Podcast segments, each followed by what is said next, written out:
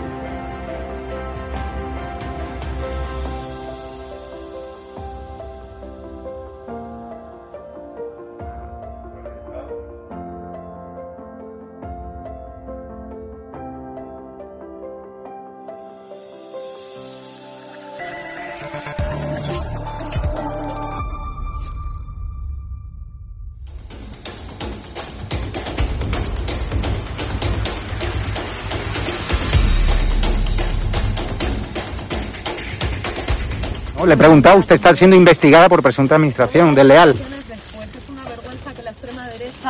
¿Quién es la extrema derecha? ¿Los que contratan, los que tienen alpirracas en su puerta a un delincuente? ¿Los que tienen alpirracas a un delincuente en su casa? mirándote a los ojos, Sí. a los fascistas, a la Pues extrema derecha, mediática y política. No nos vais Dígamelo. a amedrentar. Que no nos vais a amedrentar. Te lo estoy diciendo mirándote a los ojos. Ha dejado- que, a la, que la extrema derecha ¿Ha no dejado al cuidado de sus hijos hoy no con la niñera que miedo, presuntamente hemos pagado todos los españoles que o no? nos intentéis amedrentar a la gente ¿Ha dejado hoy a sus hijos o al pirracas, al delincuente que tenéis en la puerta que voto? pagar? Que no, ¿O a su hermano que fue detenido Ni por a a apalear, por agredir a la policía en Vallecas? ¿O a su hermano?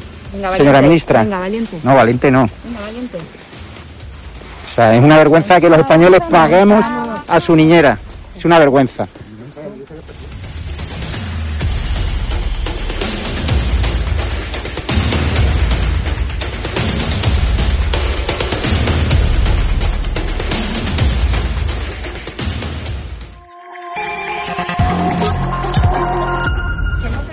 Miedo. ¿Pero miedo por qué? Tenemos miedo. ¿Pero mira a quién?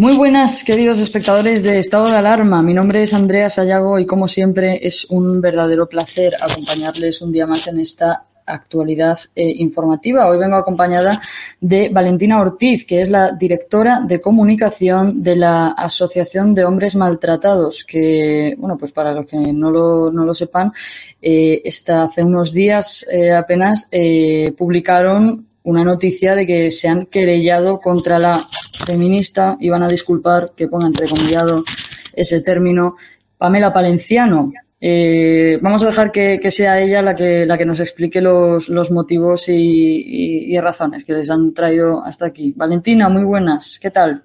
Hola Andrea, ¿cómo estás? Primero que nada agradecerte, muchas gracias por el espacio, muchas gracias por dar voz a nuestra asociación, a la problemática que llevamos a cabo y desde luego también a esta acción que hemos tomado el viernes pasado de querellarnos contra Pamela Palenciano. Así que sí, eso ha sido básicamente lo que, lo que hemos hecho. Las razones realmente son muy diversas, pero principalmente entendemos que cuando una persona se la considera una figura de autoridad para ir a hablar en un centro educativo o en un contexto educativo ante jóvenes en las que muchos de ellos son menores de edad, realmente debería existir una conciencia y una responsabilidad comunicativa donde no estamos en el mismo contexto cuando una persona adulta en un teatro privado decide ir a un espectáculo con tintes de lo que podríamos considerar discriminatorio o embrista que cuando se lo concibe dentro de un marco educativo y se lleva a esta mujer pagada con dinero público también a hablarle a adolescentes sobre que si son hombres maltratados, en realidad son maltratadores, entre, entre tantas cosas, ¿verdad? Es, que son en, en, sus, en sus discursos habla de dinero público. Voy a dar yo los datos. Eh, cada, cada actuación de esta señora, o bien sean en centros culturales o bien sean en centros educativos, nos cuesta a todos los contribuyentes eh, casi 2.000 euros, porque creo que se pagaba 1.700 euros por, por el actuación. Más barato. Ese el más es el más barato. Eso es. También hay cifras que ascienden a los 2.000 e incluso más. Fíjense. Sí. Eh, las actuaciones, yo, yo, he, yo he tenido la oportunidad de, de verla dos veces en, en mi instituto. Eh, en mi instituto sé que en mi municipio, por ejemplo, la asistencia a ese acto era, era obligatoria. Más que nada porque, bueno, son menores de edad y a no ser que el padre o la madre o el tutor legal firme un, un, un documento en el que explícitamente niegue la asistencia de su hijo a ese, a ese acto, pasa es que muchas veces te enteras el mismo día de que tienes que asistir, entonces no hay posibilidad de negarte a ir. En el resto de España, ¿esto, esto cómo está? En el resto de municipios, de comunidades, de provincias, eh, a los centros educativos es obligatoria la asistencia eh, a la charla de esta, de esta mujer. Claro, bueno, eso depende del tema, porque es verdad que si el alumno es mayor de 16 años, nadie lo puede retener y obligar a, que, a presenciar la charla, que es lo que creemos que ha sucedido en el famoso vídeo que se ha viralizado del colegio que fue a ver esta charla en el Pósito de Linares, donde un grupo de cuatro adolescentes decidieron dejar de verse insultados por el monólogo de esta persona y de retirarse pacíficamente en silencio, tratando de llamar la menor atención posible y que, que Pamela Palenciano, en consecuencia, cuando se fueron, empezó a, a vejar y a desacreditar por haber decidido no aguantar semejante vejación. Entonces, en este punto yo creo que sí, que los menores de edad, menores de 16 años que están en este colegio, están obligados a tener que ver este contenido y han habido como consecuencia de la querella que hemos presentado un montón de personas hablando en redes sociales de este tema y, y, explicitando que se han tenido que ver en la situación en la que te has visto tú, Andrea, de adolescente, de tener que escuchar de forma obligatoria esta charla en sus colegios. Esto le ha sucedido a un montón de jóvenes que lamentablemente por no tener la edad necesaria no pueden rechazar ir a verlo. Sí, de hecho en el vídeo que comentas que se ha, que se ha viralizado, eh, Pamela se extraña de que los profesores permitan que abandonen, que esos alumnos abandonen el, el, acto. Eso es, eso es. Les preguntan que cómo puede ser que los dejen irse. Es decir, que de alguna manera, y aquí utilizo un tono más, más coloquial y jocoso, ¿no? El cómo se os ocurre el no secuestrar a estos alumnos para que escuchen eh, mi charla que consideramos que puede ser hasta adoctrinadora en ciertos puntos. ¿Qué tipo de, cosas, eh, comentarios así eh, concretos eh, que diga en su monólogo no solo duelen los golpes, eh, os, ha, os, han llevado a presentar esta, esta querella y por qué la presentáis ahora? Porque lleva mucho, muchos años con esto. Bueno, nuestra asociación es relativamente nueva, empezó en octubre del año pasado a funcionar y de hecho yo empecé a trabajar con la asociación hace cosa de dos o tres meses.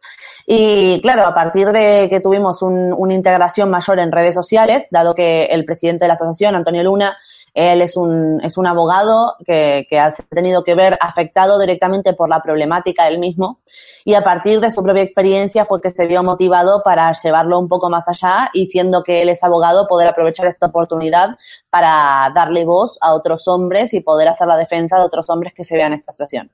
Claro, con su edad quizás eh, quizás él no está tan involucrado en las redes sociales y con todo lo que respecta al mundo de las figuras públicas del feminismo a día de hoy, pero sí que es verdad que en el momento en el que yo empecé a trabajar aquí, empezamos a traer con contenidos de Internet, a presentar diferentes, otro tipo de, de, problemáticas que están surgiendo como consecuencia de este feminismo institucional que nos están intentando vender.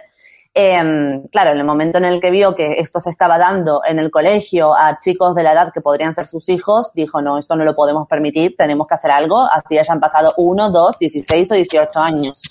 La realidad es que es algo que no podemos concebir, que dentro de una charla, en un contexto supuestamente de educación, de feminismo, de prevención contra la violencia de la pareja, se estén diciendo cosas como que todos los hombres que dicen ser eh, maltratados son maltratadores, por un lado, por otro, tratar de gilipollas a alumnos probablemente menores de edad que deciden irse de esa charla eh, detrás de sus espaldas. Y evidentemente una de las cosas más graves que hemos oído dentro del monólogo es como ella explicita que le parece una respuesta razonable que si luego de una discusión con tu pareja, tu pareja decide no contestarte durante una hora porque necesita tiempo, porque necesita calmarse, porque lo que fuere que le pueda pasar a una persona normal, sería justificable que en este caso la mujer le propinara un golpe a su pareja con el fin de que responda.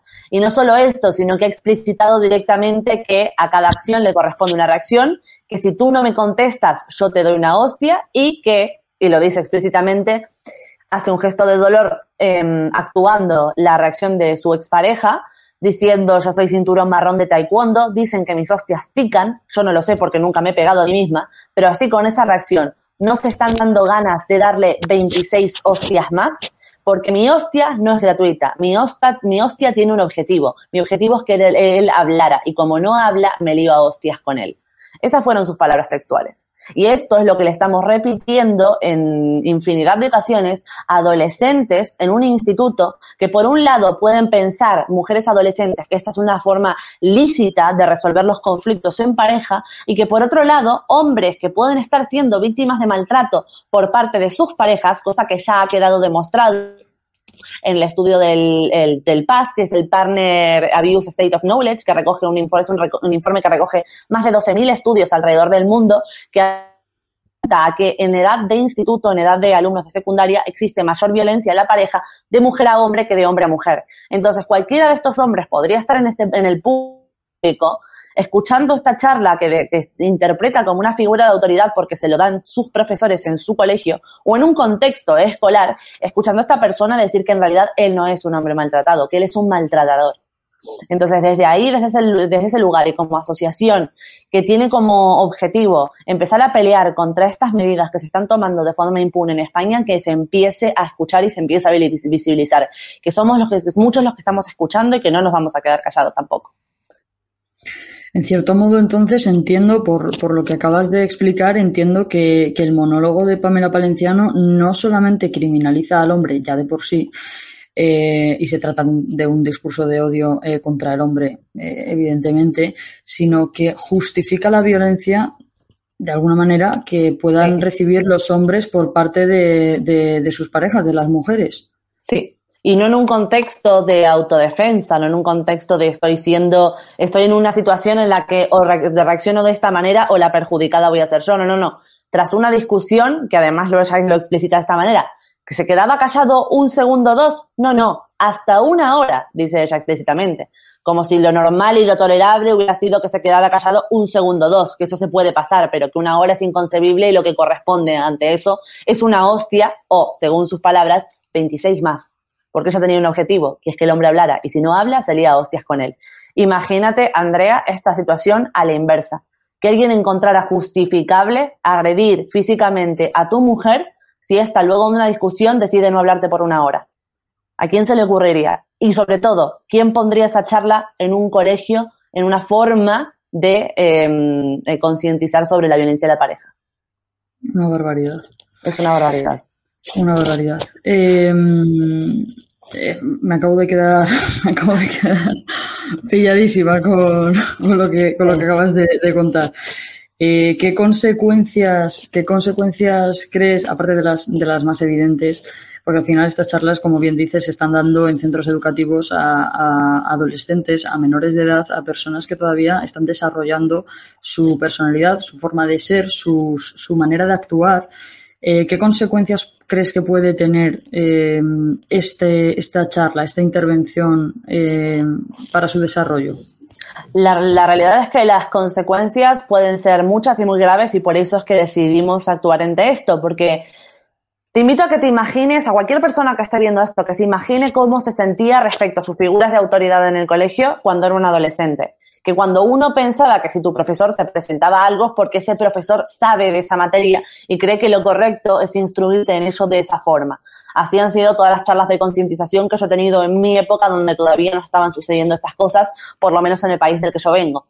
Que donde teníamos una charla, que podía ser una charla sobre educación sexual, entendías que todo aquello que te estaban diciendo era lícito, era válido y era reforzado por las instituciones educativas.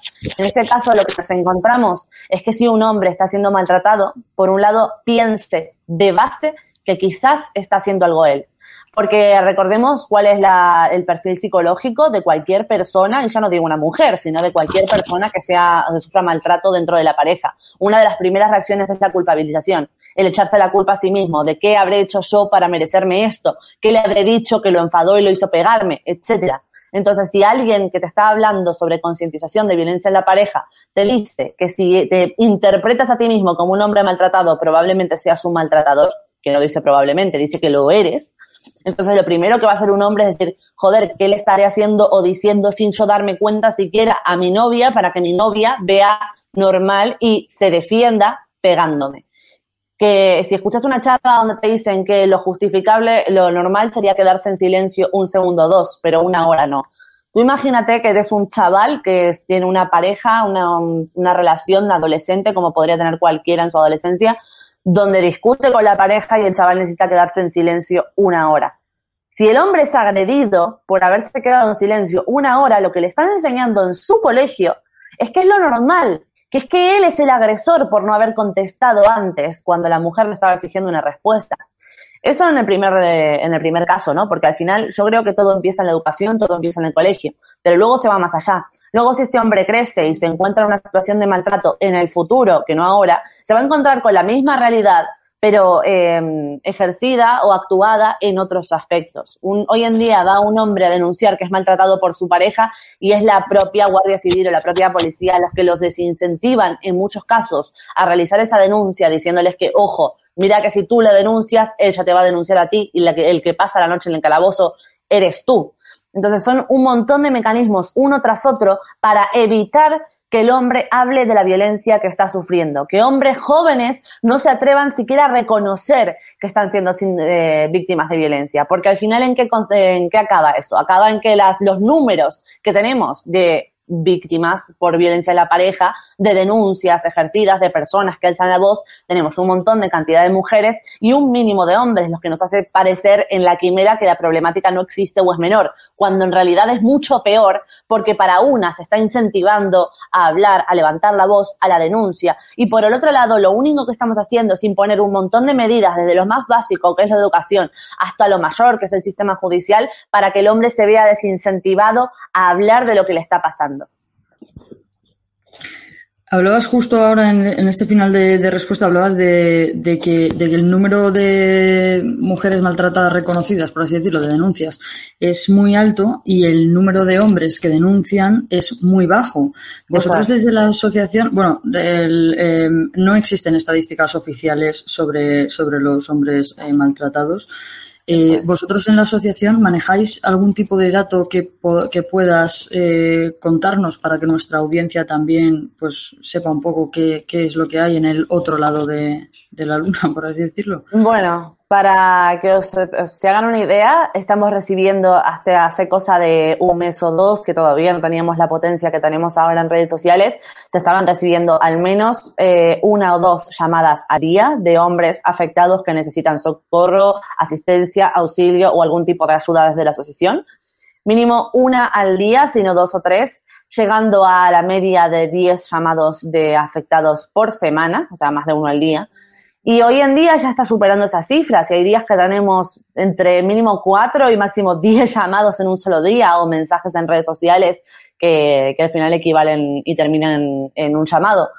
Entonces, al final, son un montón de hombres los que se están viendo afectados por esto y recordemos que siguen siendo la minoría, porque estos hombres que se contactan con nosotros forman parte de esa minoría que se atreve a hablar. La mayoría de hombres todavía no pueden hablar. Y esta es una realidad con la que me encuentro yo cuando hablo a qué dedico mi canal de YouTube o a qué me dedico dentro de la asociación y lo comento sin ir más lejos en un taxi. Y es comentarlo y que cualquier hombre con el que me cruzo o lo ha vivido en mano propia o conoce a otro hombre que haya sido víctima de obstrucción de vínculos, de denuncia falsa o de maltrato en la pareja. Siempre. Los, los problemas que presentan los hombres cuando os llaman, eh, el maltrato que ellos demandan, ¿son los mismos que popularmente denuncian las, las mujeres? Es decir, Eh, no. la- la- cuando la mujer maltrata, maltrata de la misma manera que maltrata el hombre. En muchos casos sí. Hay situaciones donde el tipo de violencia es la misma. Luego, desde el feminismo institucional te dirán que no, porque uno se engloba en violencia de género y hay un dominio estructural del hombre sobre la mujer, etcétera, pero que a efectos prácticos la violencia es la misma. Y luego hay otro montón de casos, y esto es verdad, que se percibe muchísimo más de mujeres maltratadoras a hombres maltratados, eh, tipo de violencia relacionada a la violencia económica, a la violencia familiar, relacionada con el patrimonio, relacionada con los hijos. Eh, existen muchísimos casos de chantaje utilizando a los hijos para conseguir más dinero, más dinero, más dinero, todo por fuera, evidentemente, de lo que corresponde a la pensión, de eh, utilizar a la persona como un cajero automático, de quieres llevarte a los hijos este fin de 500 euros, quieres 500 euros, por ejemplo, ¿no? Hay un montón de casos, por ejemplo, de, de personas mayores, hombres mayores, que han iniciado una segunda relación luego de su matrimonio con una persona un poco más joven que ellos y que la persona, bueno, un un caso conocido de una persona que tenía una, una discapacidad y eh, utilizando el concepto de la discapacidad lo convenció de firmar que todo su patrimonio, básicamente todo lo que él tenía acceso, pasara a tener acceso ella en lugar de él. Y cuando todo esto fue así, utilizando la discapacidad como ella le interpuso una, una denuncia por violencia de género para que lo saquen de la casa en la que convivían ambos. Y así cerrar el, el- robo, la estafa, porque al final es lo que era. En, en casos así relacionados o bien a un abuso de los recursos del hombre o bien a la obstrucción de vínculos, el impedimento de ver a los hijos y las denuncias falsas para quitarle el derecho a custodia compartida al hombre son la mayor parte de los casos. Hay otro montón de casos también donde hombres son maltratados de forma física y psicológica por sus parejas, que son agredidos físicamente, que sus redes sociales, sus móviles, sus eh, visitas, sus relaciones son controladas por su pareja y que en el momento en el que estas personas ponen un pie para querer salir de ellos son amenazadas con interponerles una denuncia falsa. Eso es un caso muy común también. Y al final es curioso porque la mitad, si no más, de todos estos casos de violencia contra los hombres se terminan utilizando como herramienta la ley integral de violencia de género, que ha sido concebida para exactamente lo contrario, supuestamente. ¿En qué sentido se utiliza? Se termina utilizando la violencia, la ley integral de violencia de género como herramienta de maltrato de la mujer hacia el hombre, en lugar de lo que se supone que vino a hacer esta ley, ¿no? En, en- en las palabras, de proteger a una parte maltratada. En lugar de servir a personas víctimas de verdadero maltrato, sirve a maltratadoras para poder ejercer ese susodicho maltrato y esa amenaza y esa coacción. Eh, te quiero preguntar, como, como eh, directora de la de comunicación de la Asociación de Hombres Maltratados y como pues mujer que está muy puesta al día eh, sobre, sobre todo lo que está pasando en este, en este aspecto en, en nuestra sociedad, eh, te quería preguntar por, bueno, eh, no tu opinión, sino una opinión a nivel general desde en nombre de la, de la asociación eh, sobre el Ministerio de Igualdad y la, y la ministra de, de Igualdad, sobre el papel que ejerce en cuestiones de, de- de igualdad eh, entre hombres y mujeres. Pues nosotros creemos que está haciendo mucho daño a nivel político, económico y psicológico y social para, para hombres y mujeres al final. Porque es lo que decimos siempre, al final las verdaderas mujeres que pueden ser víctimas de maltrato en la pareja, nosotros no estamos tampoco muy allá con el hecho de hacer una diferenciación en violencia de género y violencia doméstica, pero de las mujeres que verdaderamente han sido víctimas de violencia de la pareja y que ha acabado en, en un homicidio de parte de su agresor hacia la víctima, mm, eh, en ninguno de esos casos la gran mayoría había denunciado. Realmente creemos que la ley de violencia de género, por ejemplo, o las medidas interpuestas por Irene Montero como ministra de Igualdad no colaboran a que se reduzca la violencia contra las mujeres, solo colaboran a que los números de violencia de género sigan aumentando artificialmente para servir a ciertos beneficios políticos. Entonces, realmente creemos que está haciendo mucho daño, no solo a mujeres verdaderamente víctimas, sino también a hombres que son víctimas de violencia de la pareja, de obstrucción de vínculos, de denuncias falsas, de, eh, mismamente de, de, secuestros parentales, como es el caso de, de Juana Rivas, sin ir más lejos.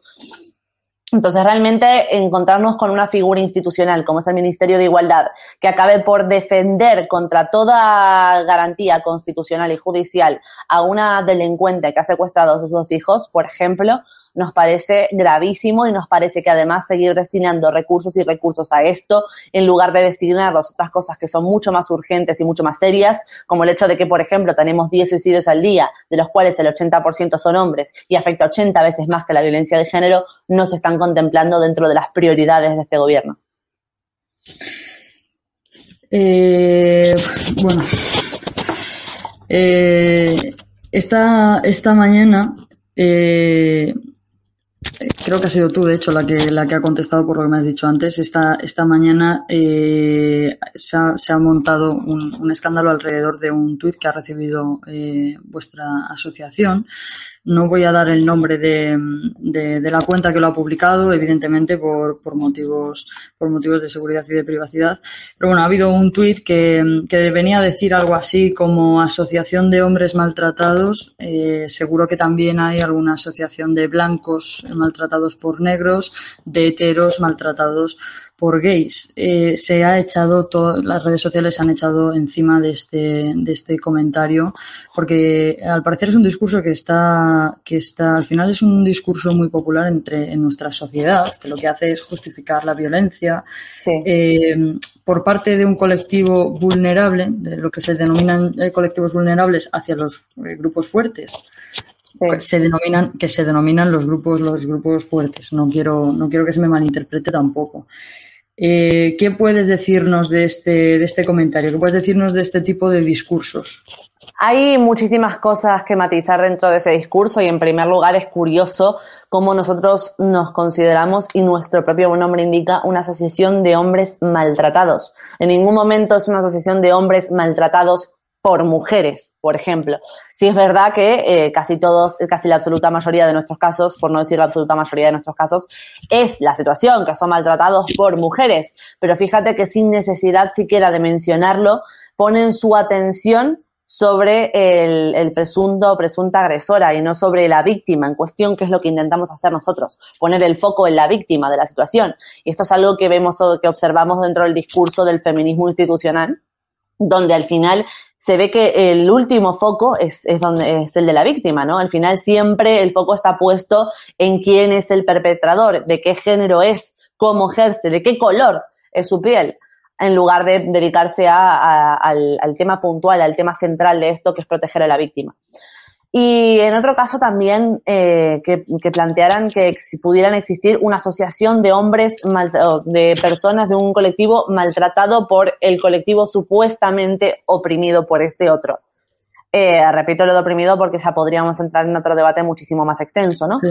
Pero en paralelo a esto, ¿qué problema habría? Digo, ¿cómo vamos a estar priorizando primero que un colectivo mmm, tradicionalmente concebido como oprimido eh, que no se hable mal de este colectivo, que el propio acto en el que una persona humana de carne y hueso como nosotros, que siente, está siendo víctima de maltrato. De verdad estamos diciendo abiertamente en Twitter y desde que lo pensamos hasta que le dimos a publicar, en ningún momento nada nos ha chirriado en poner por encima la imagen de un colectivo supuestamente vulnerable que la propia experiencia vivida de un individuo que está siendo vulnerado y cuyos, de cuyos derechos están siendo vulnerados y que está siendo maltratado, de verdad estamos poniendo el foco ahí, porque entonces yo creo que deberían replantearse la concepción que tienen de feminismo, la concepción que tienen de derechos humanos, porque no va de esto.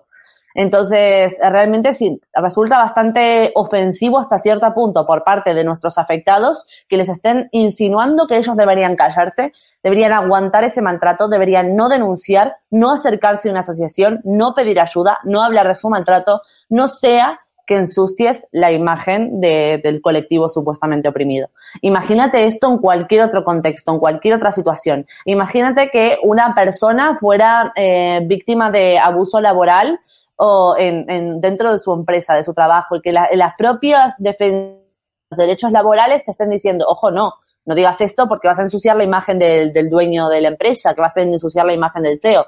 ¿Pero qué es esto? ¿De qué estamos hablando? ¿Estamos priorizando los derechos humanos o no? ¿O es solo por fuera, es solo en el discurso? Y realmente en ese sentido, evidentemente, nos indigna bastante porque evidentemente demuestra un desconocimiento total y una lejanía total a la realidad que viven estos hombres que todos los días aparecen por la asociación. Parece que al final, eh, tanto a nivel moral como a nivel, eh, bueno, eh, de manera lícita, todo depende un poco de quién es el agresor. Exactamente. Al final es donde se pone el foco. Efectivamente, o sea, un delito es mmm, tiene mayor o menor importancia eh, dependiendo de quién de quién lo cometa. Claro. Y eso se llama derecho penal de autor, donde al final está juzgando no la acción, sino la persona que lo perpetra y a qué grupo pertenece. Que es exactamente aquello que teóricamente tratamos de combatir desde la misma Constitución española. Efectivamente. Eh, nada, volviendo ya un poco al tema de, de, la querella contra, contra Pamela Palenciano para ir cerrando también eh, la entrevista. Eh, he visto que estáis pidiendo también colaboración para esta, para esta denuncia. Si hay algún estudiante o hay alguna persona que se haya visto afectada por su monólogo, que haya tenido que, que verlo. No sé si quieres explicarnos cómo, cómo, cómo podemos, cómo se puede colaborar o cómo va esto. Bueno, en principio estamos queriendo reunir a, a, a, todos los adolescentes varones que se hayan podido ver afectados por estas charlas, que hayan escuchado algo, que hayan sentido que ha vulnerado sus derechos en alguna manera y que uh -huh. sabemos que la mayor parte de, de, la realidad de personas que al final no denuncian algo que les gustaría denunciar es falta de recursos o falta de, de buen asesoramiento. Entonces, de nuestra parte queremos poder ofrecerle eso tanto a cualquier eh, alumno varón que se haya podido sentir eh, vulnerado e incluso si alguien quisiera, algún profesor que hasta se haya visto obligado a llevar a sus hijos a estas charlas o lo que sea, que quiera contactarnos y darnos información o comentarnos cualquier cosa que pueda haber de relevancia para poder seguir eh, en esta lucha, bienvenido sea y a todos los alumnos que se atrevan y les apetezca denunciar cualquier cosa que hayan sentido que pasa por encima de sus derechos, a estas personas las vamos a asesorar y les vamos a llevar su caso contra Pamela gratuitamente desde la asociación. Eh, no sé qué objetivos eh, podéis perseguir, aparte de los evidentes, que imagino que es que a esta mujer pues no pueda volver a dar un, una charla eh, como parecida a la que está dando, titulada No solo duelen los golpes, recordamos a, nuestra audiencia. ¿Algún otro objetivo perseguís? Bueno, es que nosotros creemos que incluso si esto no prosperara a nivel judicial y no pudiéramos conseguir que dejara de dar estas charlas, en realidad lo que ya estamos haciendo es un paso necesario para que se empiece a escuchar que no, esto no nos vamos a quedar callados, que no nos podemos quedar de brazos cruzados, que hay asociaciones, que hay entidades, que hay grupos organizados observando todo lo que está pasando y que no lo vamos a dejar pasar más. Para mí, así es donde, si hay algo que yo siempre digo, es que hay una de las cosas que han hecho muy bien desde el feminismo es su marketing. Entonces, si, si hay algo que podemos hacer desde ahora y los pasos fundamentales para poner los pilares de este cambio es empezar a hablar, empezar a denunciarlo y que no quede simplemente en una sensación de indignación, sino poder convertir esa indignación en algo que al final pueda generar un cambio real, aunque no sea ahora mismo. Y evidentemente, ¿no? Paralelo a las denuncias públicas que podemos hacer, Hace un tiempo también nos sumamos a la denuncia colectiva junto con otras asociaciones como puede ser GEMMAD, eh, a la denuncia a la Comisión Europea a Irene Montero. También, también hicimos esa denuncia nosotros. Y evidentemente, más allá de todas estas denuncias a nivel público y a personas que creemos que es necesario intervenirlas, por lo menos mediáticamente, para que sepan que estamos echándole un ojo, evidentemente poder acercarnos, ayudar a todos estos padres principalmente y hombres afectados de manera directa o indirecta por la ley integral de violencia de género y lo que va a pasar ahora y empezar a pasar con la ley de libertad sexual, etcétera.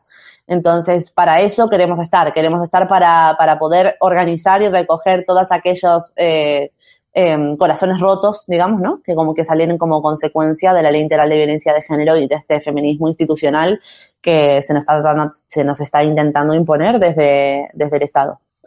¿Y crees que, la, crees que la sociedad está empezando a reaccionar, empezando a despertar contra este feminismo, eh, como tú lo has denominado, que se nos quiere imponer desde las instituciones, desde el Estado? Yo creo que cada vez estamos más cerca, que sí que es verdad que estamos viendo un montón de hombres afectados por esto, que los están habiendo desde 2004, y también es verdad que tenemos que ser conscientes acercarnos a, a, al entendimiento de que no es que están habiendo más casos porque todos estos casos ya venían estando desde 2004, sino que por lo menos ahora cada vez más la gente se atreve a hablar. Y eso ya es una pauta para el conocimiento real y completo y genuino de esta problemática. Es el primer paso. Luego, más allá de eso, yo creo que, y me esperanza mucho el ver que cuando hablamos eh, con otras personas que están, digamos, dentro de, de dentro de la fiesta, ¿no? De, del feminismo institucional, muchas de ellas lo hacen por ignorancia.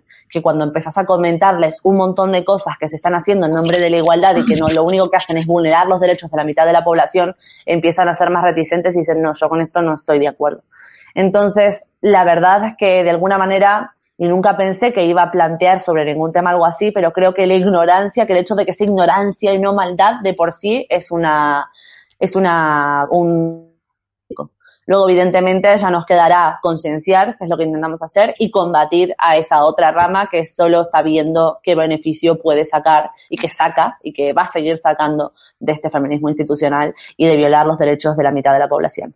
Y al final, yo creo que mmm, los mayores afectados no son solo los hombres, sino que además son los niños que como no votan, no son un número las elecciones, al final se termina olvidando de que estamos pasando no solo sobre los derechos de los padres, sino por los derechos de los hijos a poder ser criados por sus padres. Los niños que son los grandes olvidados, como ya hemos hablado muchas veces, eh, que se utilizan como moneda de cambio en cualquier, eh, prácticamente en cualquier divorcio o en, prácticamente en cualquier situación eh, parecida a la que, a la que planteas. Eh, ya para, para, cerrar la entrevista, eh, si pudieses mandar un mensaje a la, a, a la sociedad española y a, y, a, y a, las instituciones, bueno, a los ministros, al gobierno, eh, ¿qué les dirías? ¿Qué les pedirías?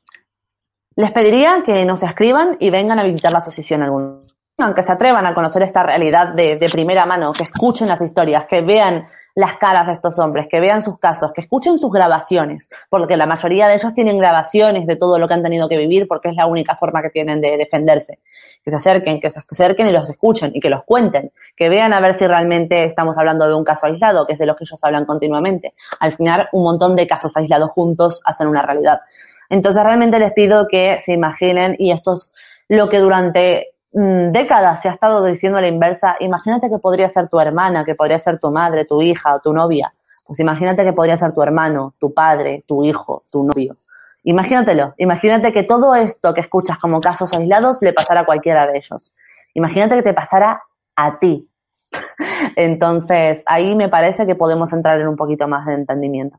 Y desde luego, ya si cualquier eh, figura pública, si cualquier influencer, si cualquier miembro del gobierno quiere conocer esta realidad de primera mano y dejar de escucharlo desde fuera, pues nuestra asociación está abierta de par en par para vosotros. Tenemos las puertas y los brazos abiertos para que cualquiera que realmente tenga un interés real en alcanzar la igualdad real pueda ver cuál es el camino. Porque mientras nos sigamos basando en quimeras no vamos a llegar a ningún sitio. Bueno, pues no sé si hay algo más que quieras añadir.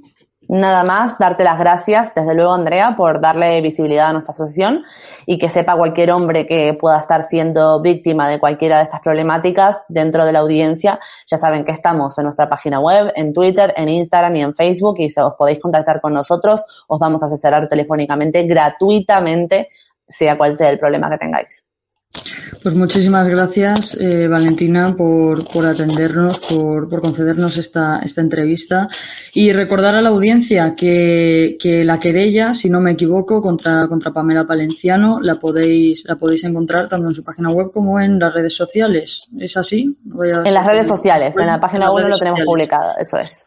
Pues en las redes sociales podéis, podéis encontrar eh, toda la información eh, y, y, demás.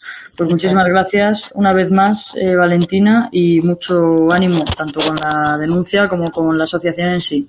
Gracias a ti.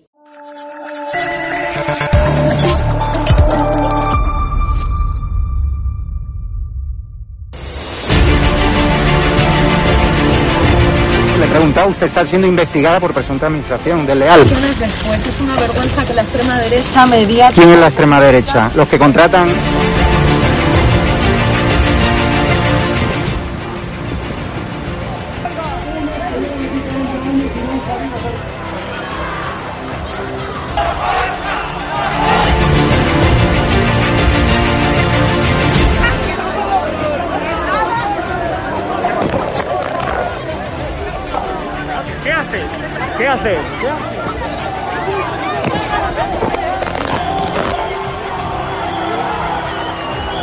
pues nos han roto el móvil. Eh, nos acaban de romper el móvil por detrás.